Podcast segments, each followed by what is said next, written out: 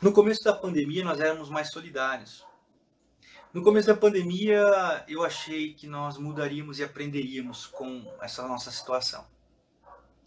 Eu achei que o Brasil se tornaria um país ainda melhor para repartir. Nos três primeiros meses da pandemia, as doações superaram a média anual. A média anual era de cerca de 2 bilhões de doações. Nos três primeiros meses da pandemia, me parece que foi para 6. E mas parece que nós nos perdemos no meio dessa pandemia, nos esquecemos. E a minha oração é que a gente, pela força da paz que brota de dentro da gente, a gente que diz que é crê em Deus, a gente diz que louva a Deus, a gente que diz que é a igreja de Jesus, que é cristão, né? Cristão significa que estão no caminho do Cristo. Nos primórdios significava pequenos cristos. Que nós possamos encontrar o caminho, como eram chamados os primeiros cristãos. Esses são, esses são o pessoal do caminho. Esses são do caminho. Qual caminho? O caminho de Jesus. E a minha oração é para que nós encontremos o caminho de Jesus de verdade que a gente possa encontrar o caminho da fé, o caminho da oração, o caminho da busca. E nós vamos continuar aqui a nossa série de mensagens sobre as cartas joaninas, as epístolas de João para uma igreja perturbada, para um mundo em caos.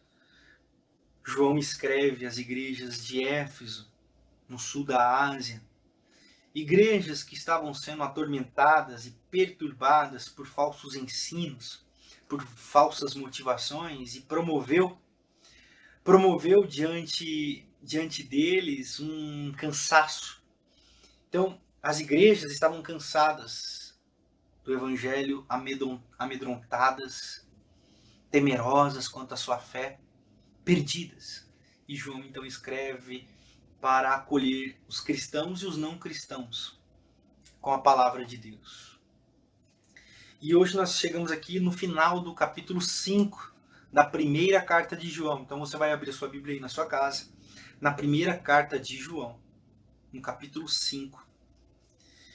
Nós vamos ler a partir do verso 13. Eu leio na versão NVI, Escrevi-lhes estas coisas a vocês que creem no nome do Filho de Deus, para que vocês saibam que têm a vida eterna. Esta é a confiança que temos ao nos aproximarmos de Deus. Se pedirmos alguma coisa de acordo com a vontade de Deus, Ele nos ouvirá. E se sabemos que Ele nos ouve em tudo o que pedimos, sabemos que temos o que dele pedimos. Os cristãos estavam amedrontados, os cristãos estavam com medo, com medo. Por quê? Porque eles estavam abalados na sua fé por conta dos falsos ensinos, ensino dos gnósticos, dos falsos mestres, que começou a colocar em dúvida a fé deles, a salvação deles em Jesus de Nazaré. Muitas pessoas gostam, e a teologia tradicional gosta quando eu digo teologia tradicional, não me refiro à igreja tradicional nos seus costumes, na sua história, mas a teologia tradicional se apega em debates e, e esse, esse texto que nós vamos ler aqui, não somente esse que eu já li, mas o que nós vamos continuar lendo, serve de muitas bases para essas discussões que hoje em dia, ao meu ver, não somam muito na construção de uma igreja relevante para o mundo e para si mesmo. Quando eu vejo as igrejas discutindo se perde salvação, se não perde salvação, uma vez salvo, sempre salvo, uma vez salvo, nunca salvo, tem que lutar pela sua, sua salvação até o fim. E esses debates de calvinismo, é, é, sabe, armenianismo, é, e vem base daqui, base dali, eu, eu olho e, assim, eu procuro me abster, porque é, é onde isso vai nos levar? Eu me recordo das discussões dos fariseus na época de Jesus. Eles ficavam minuciosamente estudando a Torá, a lei, os mandamentos, e eles ficavam debatendo sobre o rigor da lei, como cumprir a lei, quem estava certo, quem não estava certo. Eles discutiam que, por exemplo, no Shabat, qual era o pecado no Shabat? Trabalhar. Então, eles, o que é trabalhar? Eles pensavam. Então, um achava que andar 8 quilômetros era trabalhar. O outro dizia, não, andar 5 é trabalhar. Então, quem anda 5 até 5 não trabalhou, então não pecou. Mas quem andou 8 já pecou. E o outro que achava que era 8, não, não, pode andar até 8. Então, sua margem para andar é maior. Só que eles se perderam tanto que a vida se tornou irrelevante para eles. Esse é o problema. Quando nós começamos a discutir se salva, se não salva, se perde, se não perde, mais a vida das pessoas perde a relevância. E João, me parece que ele não está preocupado com o que Calvino ia pensar lá no futuro, nem Armênio ia pensar também no futuro. Me parece que João está preocupado com a vida das pessoas. E se seguir a Jesus e seguir a palavra é seguir o que ela diz, talvez nós também devêssemos nos preocupar com as pessoas. Então, essas pessoas que João escreve estavam atribuladas, perturbadas por falsos ensinos, ensinos que os tiraram a segurança da salvação em Cristo. Então não é sobre ser salvo, sempre salvo, e uma vez salvo, sempre salvo, mas é a segurança da salvação em Cristo. Essas pessoas estavam perturbadas porque eles já não sabiam mais se a fé deles era certa ou se não era. Nós estamos aqui no primeiro século, lembram-se? É primeiro século, a igreja não, não tinha uma estrutura. A, a igreja, a igreja organismo vivo, não tinha uma estrutura de, de ensino, de vivência, então era tudo muito novo. Então, provavelmente, os falsos mestres disseram, mas esse Deus de vocês morreu, não morreu? Então, como eu já disse aqui outras vezes, os gnósticos acreditavam que na cruz morreu um nazareno, que o pneuma, o, o, o ruach, o sopro divino, que havia divino, havia o que? Emanado, saído, subido, voltado, ido para algum lugar. Ali morreu um nazareno. Então, quem morreu na cruz? Um nazareno. Então, se Jesus não morreu na cruz se a morte de Jesus não é expiatória, a nossa fé é fundamentada em quê? Então, eles começaram a ficar perdidos. Então, João escreve: Olha, vocês têm a vida eterna. Eu escrevo para que vocês creiam. Então, Jesus está escrevendo para crentes, para que eles continuassem ouvindo, que ouvindo eles pudessem viver. Que vivendo eles poderiam crer, e crer eles poderiam continuar sabendo e aos não, e aos não crentes, para que soubessem dessa boa nova, boa nova de salvação, boa nova de expiação, boa nova de resgate, de novo nascimento. Então Jesus diz, Paulo, João escreve assim sobre Jesus. Escrevi-lhes essas coisas a vocês que creem em nome do Filho de Deus para que vocês saibam que tem a vida eterna. Vocês têm a vida eterna. O que nós não podemos confundir é que sabermos que nós temos a vida eterna não nos faz melhores do que quem nós achamos que não tem. Esse é o grande problema dos neocalvinistas, do calvinismo. É, é um, eles creem num Deus que escolhe uns e pretere outros. Um Deus que tem uns como escolhidos e outros como preteridos. Que Deus é esse? Mas certeza de salvação tem a ver com o seguinte: confiança plena no que Jesus fez, e não de que eu sou um escolhido, de que eu sou um, um, um preferido de Deus e que o outro lá é, é, é rejeitado. Ou seja, confiança em Jesus e saber que é salvo não cancela a humildade. Porque se a salvação cancela a humildade, esse não é salvo. Porque aquele que é salvo sabe que é salvo pela graça. Aquele que é salvo sabe que foi salvo porque alguém o amou primeiro. E não por aquilo que ele fez. Então a ideia é uma convicção de vida eterna. E esta é a confiança que temos ao nos aproximarmos de Deus. Porque nós temos essa vida com Deus. Então João está escrevendo assim: vocês podem se aproximar de Deus. Olha que coisa linda. Não precisa ter medo de Deus. Ele já escreveu isso no capítulo 4. Não precisa ter medo de Deus. Não precisa. Se aproxime com uma oração, como que vocês podem pedir tudo na presença de Deus. E aqui é uma outra lição. Quando João escreve isso, será que João está escrevendo assim? Não, vocês podem pedir o que vocês quiserem. Que vocês querem? Uma Ferrari? O que vocês querem? Uma casa é, lá no Havaí? O que vocês querem? Peçam, peçam. Não, quem diz isso é Mamon. Quem diz isso é o diabo. O diabo diz assim: Tudo lhes darei se você prostrado me adorar. Tudo lhe darei, né? Está dizendo para Jesus. E aqui eu estou colocando no plural para nós. Tudo lhes darei se vocês prostrados me adorarem. É mamon. O que, o que João está dizendo aqui, depois Paulo também vai dizer isso, mas o que João está dizendo é o seguinte: nós podemos pedir e nós vamos receber aquilo que nós pedimos dele. Aqueles que têm a salvação, o que, que eles querem? Eles estão perturbados. Eles estão cansados. Estão fastigados. João sabia o que eles iam pedir a Deus: paz, descanso,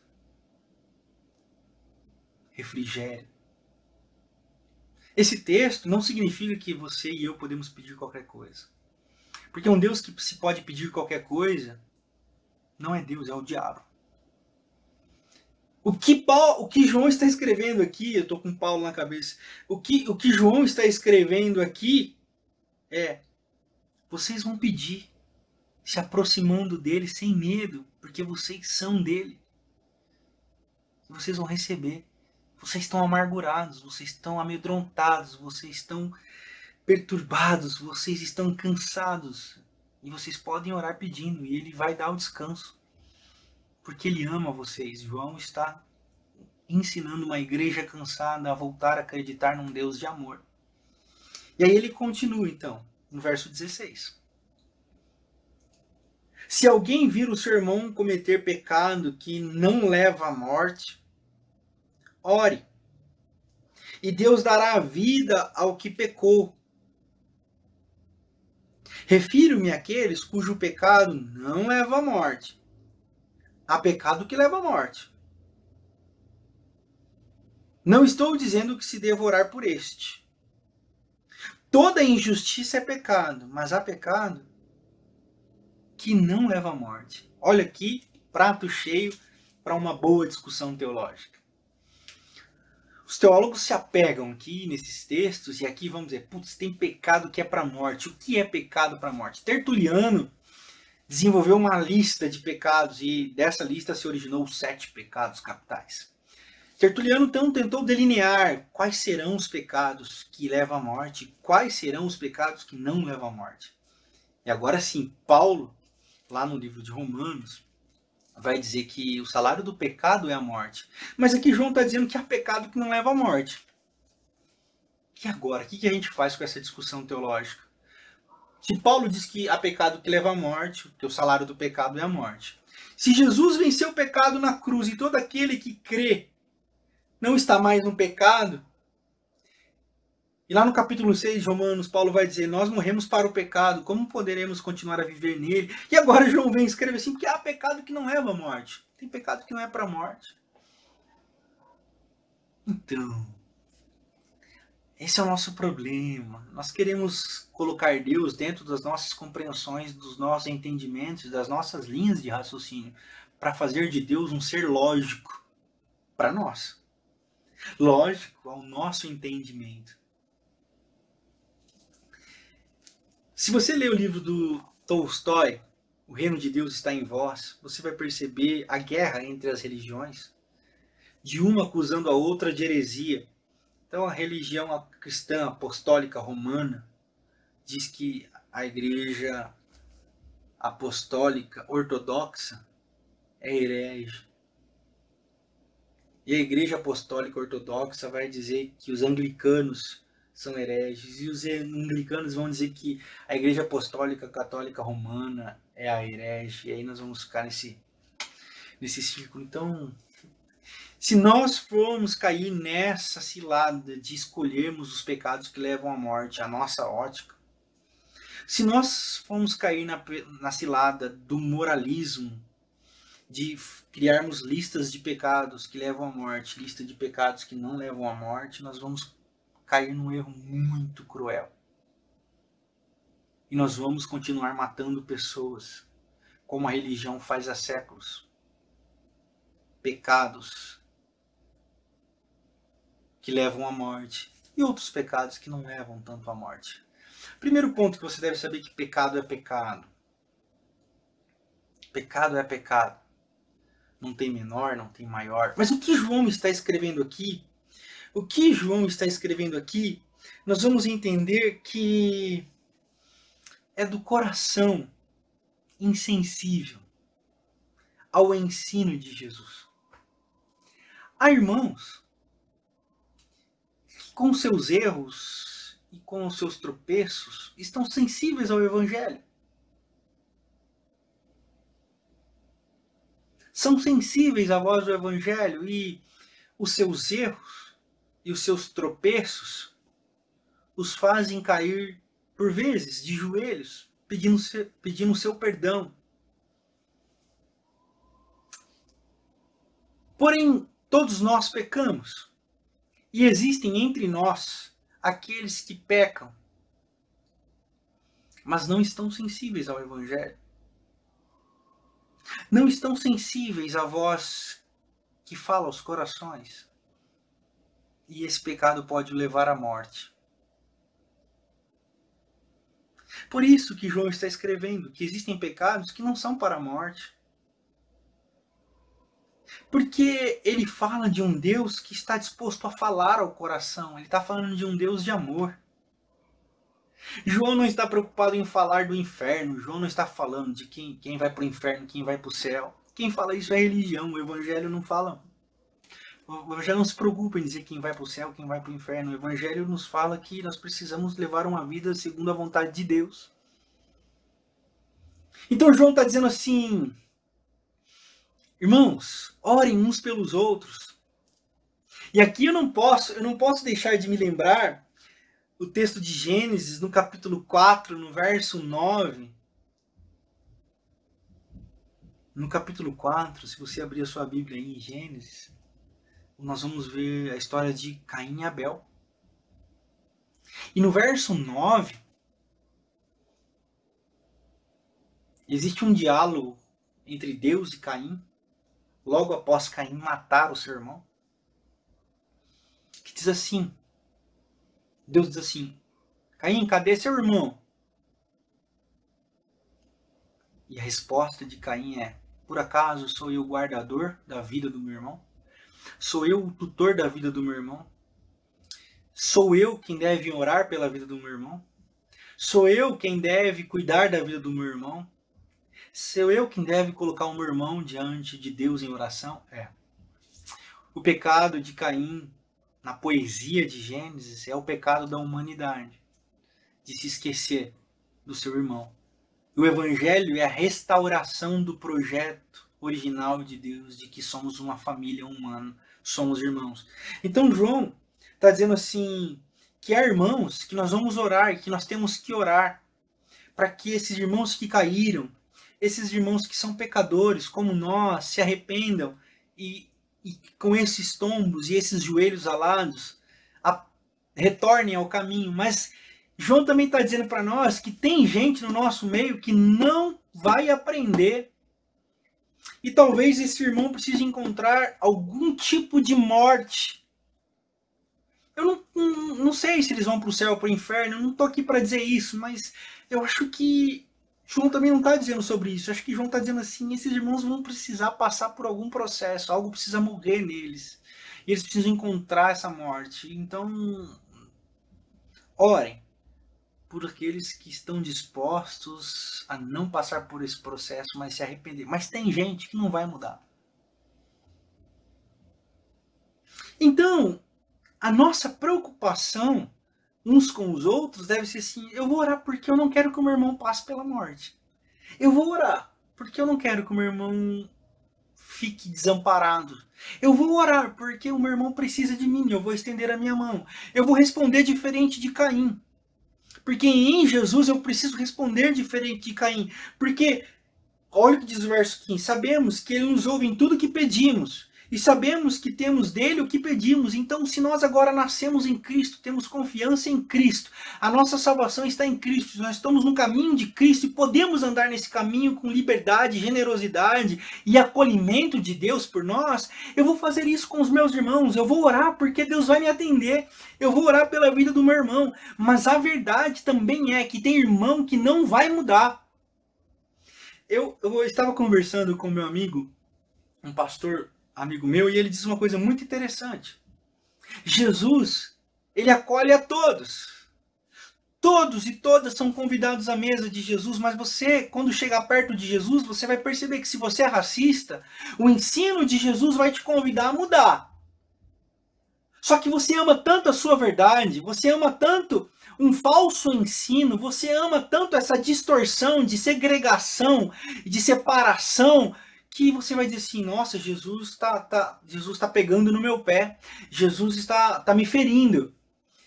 E você sai da mesa dizendo assim, é, Jesus fala para vir todo mundo, mas ele não me aceita como eu sou não, é mentira dele, ele é um falso. E na realidade, esses irmãos não percebem que são eles que não querem ouvir a Jesus. Conseguiu entender a lógica do tipo de gente que talvez não adianta orar? É um tipo de gente que é insensível à voz do evangelho. É um tipo de gente que senta na mesa de Jesus para dizer assim: é, esse Jesus está me excluindo. Por quê? Porque é, é, eu, eu, eu, eu penso diferente de Jesus.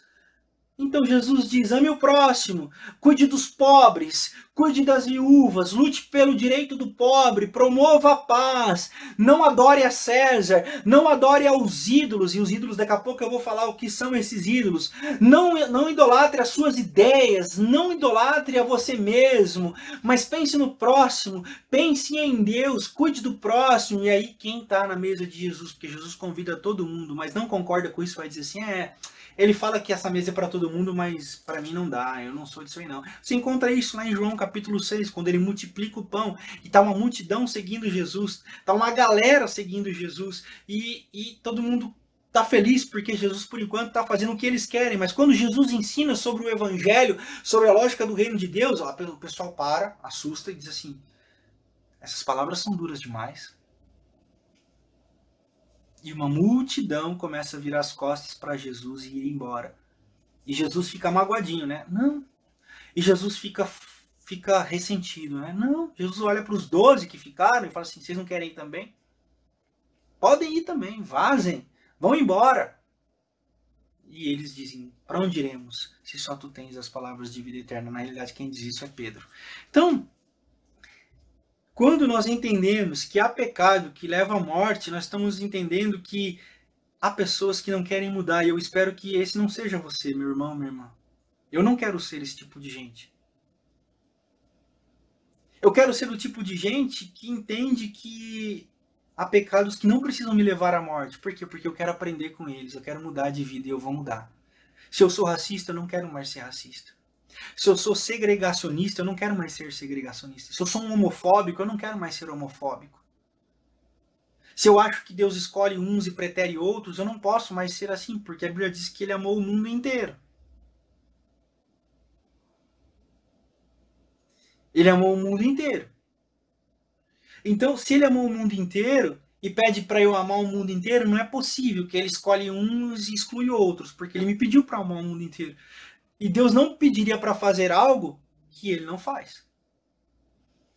Então, essa essa é a essa é a nossa aplicação desses versículos que eu estou explicando aqui hoje. E continua no verso 18.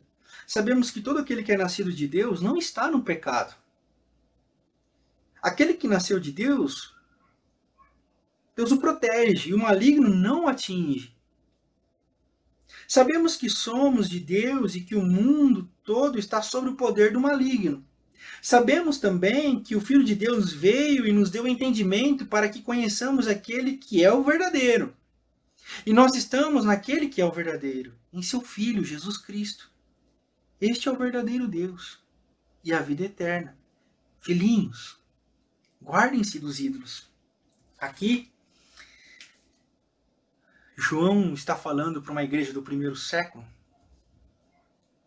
uma igreja que estava titubeando quanto à fé em Jesus de Nazaré, uma igreja que estava titubeando quanto será que Jesus é quem de fato foi, ainda mais influenciada por ensinos dos agnósticos, de falsos mestres que diziam que Jesus não era quem o próprio Jesus disse ser. Então eles estavam abalados, eles estavam amedrontados, e João então reescreve: Filhinhos, calma, vocês são de Deus. Se vocês têm um filho, vocês são de Deus, e esse é o verdadeiro Deus, a saber, Jesus Cristo, seu filho. Pronto, esse é um fundamento. Fujam dos ídolos. Então, aqui não é para eu ficar atacando a igreja católica. Esse texto aqui não é para eu ficar dizendo, tá vendo? Joga fora as imagens da tua casa. Joga, quebra as imagens do teu pai lá na casa dele, quebra as imagens do teu irmão quando você for na casa dele, finge que tropeçou no altar e, e quebra tudo aquilo lá. Não. Não. É verdade que a sombra dos falsos deuses assombrava a igreja daquela época porque era da cultura, assim como é da nossa cultura hoje. Mas eu não acredito que João estava dizendo sobre esses templos pagãos, porque na época de Jesus também existia muito isso. E na época de João também continuou, e Jesus nunca pediu para ninguém falar dessas coisas. Provavelmente, e é o que eu quero dizer aqui, é abandonem as ilusões. Parem de viajar na maionese. O que João está dizendo é assim: não viajem na maionese. Parem de criar coisas na cabeça de vocês. O nosso mundo hoje está cheio de teorias conspiracionistas, maluquices. Maluquices. Está entrando dentro das nossas igrejas. Maluquices, teorias conspiratórias que está enchendo de medo as pessoas, que está enchendo de pavor as pessoas, que está enchendo de raiva as pessoas umas contra as outras, que está fazendo as pessoas odiarem as, umas às outras. Eu, eu tive que testemunhar alguém dizendo assim, ah, dos chineses, aqui na cidade de Botucatu tem muitos chineses, o pessoal tava querendo, tipo, mandar esses caras embora daqui por causa de uma raiva da China. Por quê? Porque existe uma ideia ilusionista, ilusória de que a China quer dominar o mundo e isso vai fazer mal. Nós estamos ficando. A igreja está ficando maluca. A igreja está perturbada por ensinos de falsos mestres que fogem do verdadeiro ensino da palavra, que se apegam a fábulas em tempos de pandemia, os pastores estão indo para o púlpito para dizer que a vacina vai mudar DNA. Pastores estão indo para o púlpito para dizer que a vacina vai trazer AIDS. Gente, gente. Não se apeguem aos ídolos. Não existe mitos.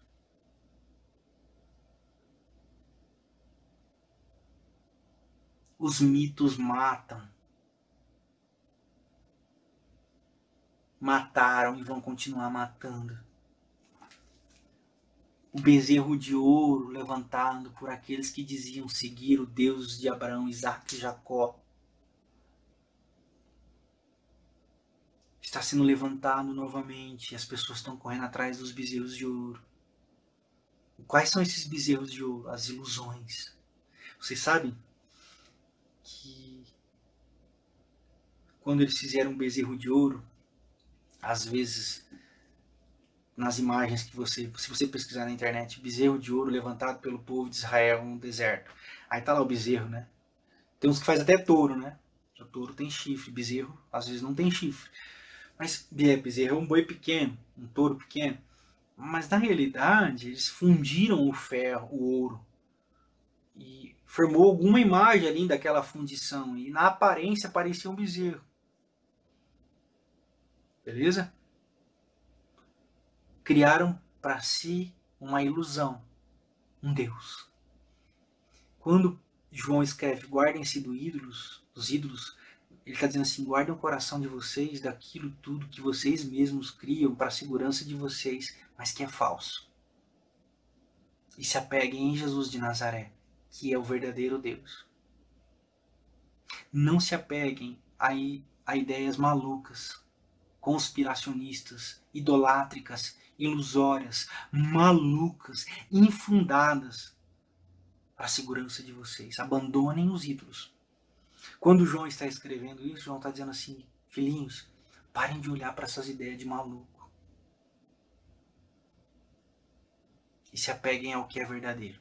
Filhinhos, parem de viajar na maionese e se apeguem ao que é de fato. Jesus Cristo, Filho do Deus vivo, que pediu para que vocês amassem uns aos outros e cuidassem uns dos outros e repartissem o pão de vocês. Conseguem compreender a palavra de Deus? Conseguem entender? Não é para você sair brigando com outras religiões. Não é para você usar esse texto para dizer quem é salvo, quem não é salvo. Não é para você pegar esse texto e dizer assim: isso é pecado, isso não é pecado, esse pecado leva à morte, esse pecado não leva à morte. Não é para você dizer, ah, agora tudo que eu orar vai, vai acontecer porque ele falou que tudo que eu puder pedir, tudo que eu pedir, ele vai me dar. Não. O evangelho, ele é mais profundo do que essa superficialidade da religião. O evangelho é um outro lugar. O Evangelho é uma outra experiência. E é essa experiência que eu quero convidar todos e todas nessa noite. A experiência de provarmos a boa, perfeita e agradável vontade de Deus. Provarmos do dom gracioso de Deus, que é a vida através do seu Filho Jesus Cristo. E a manifestação da glória através da vida e da comunhão da igreja, que se afasta de tudo aquilo que é nécio, tudo aquilo que é ilusório, tudo aquilo que é ignóbil, tudo aquilo que é inescrupuloso, tudo aquilo que é indecente, tudo aquilo que joga contra a vida, tudo aquilo que é contra a vida. Essa é a minha oração por mim e por você no dia de hoje. Há pecados que não levam à morte. Não é o seu fim, não é o meu fim. Eu continuo acreditando em você. Você continua acreditando em mim. E a gente continua acreditando em Deus. E essa nossa fé nos vivifica. Há pecado que não nos leva à morte. A morte não tem a última palavra sobre nós. Nós vamos vencer. Nós vamos continuar orando uns pelos outros. E essa é a minha oração por você no dia de hoje. Essa é a minha oração pela nossa igreja no dia de hoje. Que a vida alcance todos os corações que a vida alcance todas as casas, os lares, trazendo a esperança em Jesus de Nazaré, o homem, o filho, vindo em carne, o irmão mais velho da família de Deus. Amém. Amém. Oremos. Amado Deus, querido Pai, que a tua graça esteja sobre os meus irmãos e irmãs, onde eles estiverem, como eles estiverem que a paz que excede todo entendimento possa inundar os seus corações. A minha oração, a minha oração é abençoe cada um deles com graça e amor. Que esse amor se manifeste de forma abundante, perdoando todos os pecados, levantando os que estão caídos, fortalecendo os que estão desanimados, os que estavam perdendo a fé que possam ser revitalizados na sua crença. Que na sua crença possa brotar a fé do tamanho de um grão de mostarda, para que a creiam, para que acreditem, para que se manifeste o reino na vida deles. Abençoe-os, Pai. Abençoe-os com a tua graça maravilhosa. A igreja reunida aqui hoje nesse culto virtual, mas onde ela estiver acontecendo, através dos meus irmãos e irmãs, onde eles estiverem. Em nome de Jesus. Amém. Amém. Amém. Eu espero você no próximo domingo, aqui no mesmo canal, no mesmo horário, nesse nosso momento. Paz com todos. Amém.